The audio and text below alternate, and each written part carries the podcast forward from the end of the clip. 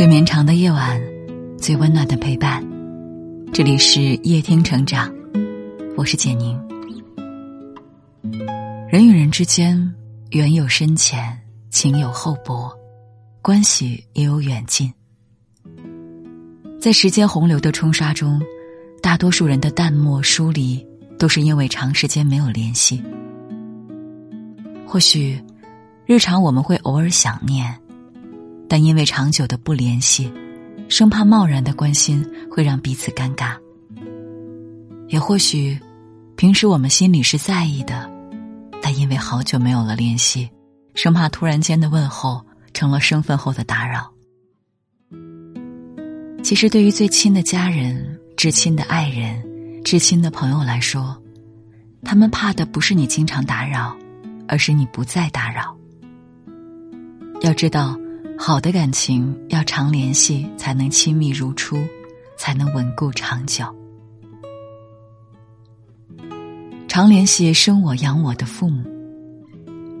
成年之后，我们忙于求学或是工作，只顾着埋头向前走，却忽视了身后的父母在翘首以盼。他们在奔忙的岁月中悄然老去。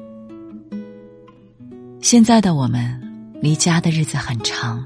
联系的频率很少，总是忽略了父母一直在家静静守候，深深牵挂。我的朋友曾和我说起过一件至今都无法原谅自己的事。一次他回家，他远远的看到妈妈在剥花生，就想和妈妈开个玩笑，于是，在微信上问妈妈在干嘛。看着妈妈拿出老花镜，远隔着屏幕。一笔一画的手写输入文字，一句话发了两分多钟。当时他就红了眼眶，因为他想起了曾经对妈妈说过的一句话：自己工作不方便，让妈妈多发文字，少发语音。我能体会我朋友内心的自责。我们都在忙着自己的人生，忙着自己的生活。可我们却因此忽略了给我们生命、陪我们走人生的父母，也需要我们的温暖和陪伴。有时想想，父母为了了解我们的近况，笨拙的学着使用电子产品，努力的想要跟上潮流，就想以我们喜欢的方式保持联系。因为体谅我们的忙，纵使心中被思念填满，也不敢过多打扰。好不容易盼到我们的电话，他们总是闲话家常，报喜不报忧。所以啊，我们若不能时时陪在父母身边，就给他们多点时间和耐心。想家人了，就多一些联系。语言能够传递思念的温度，联系能够拉近彼此的距离。我们的父母都已经老了，能听到。知道我们的平安健康，已是他们余生最大的念想和欣慰。有空就多联系吧，不要让遗憾成为我们后知后觉的痛。常惦念相濡以沫的爱人。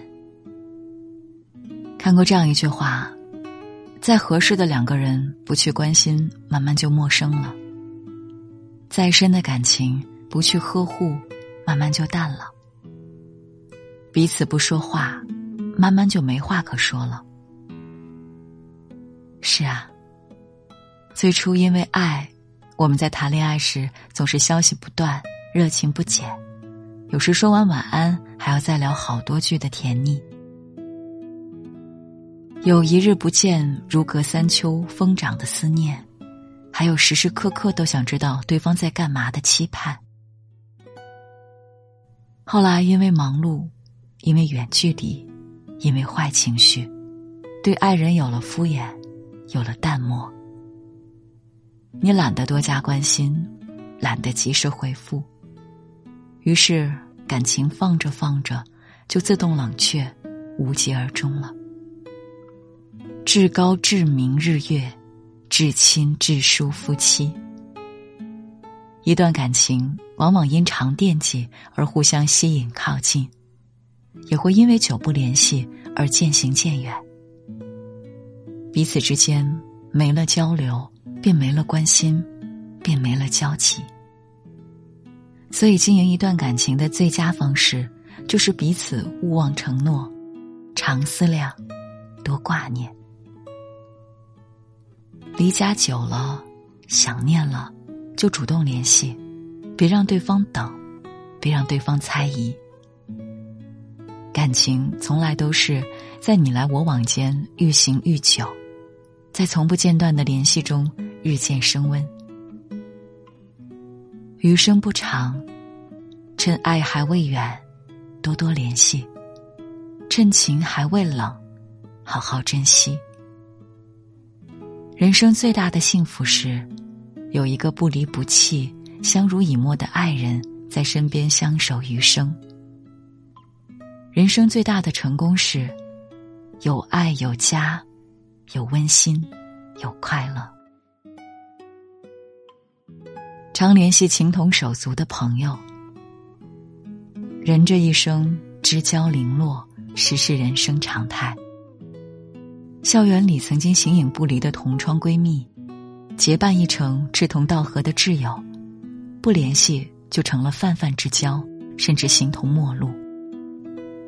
纵然偶有联系，也因工作生活失去了交集，缺少共同话题而稍显尴尬，渐渐生疏。回头怀想，只增遗憾。记得一位作家这样写过：“我们匆忙赶路，却逃不掉孤独疲惫；我们豪情万丈，却藏不住遍体鳞伤。我们回首想念。”朋友已各自走远，深以为然。真心的朋友不是需要时才去找，真挚的感情别等失去后才懂对方的好。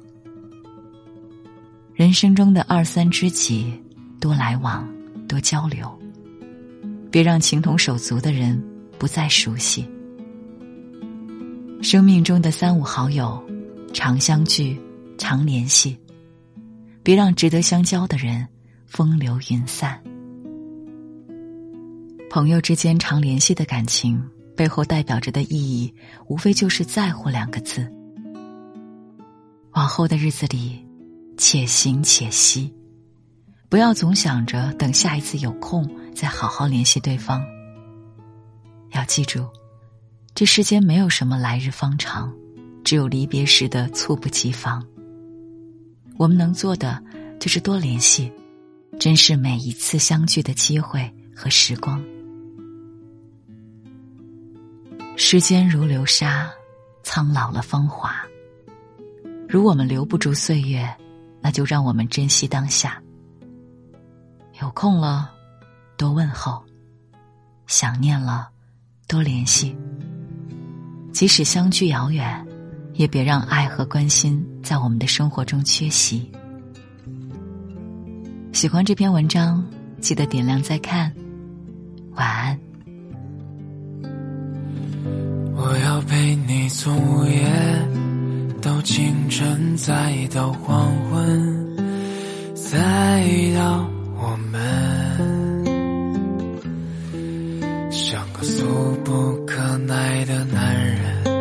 有时让你伤心，又伤人，又伤神，可我明明真诚，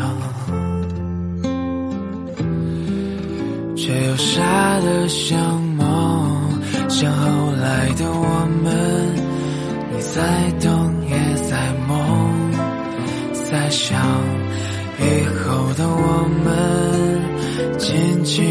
深爱。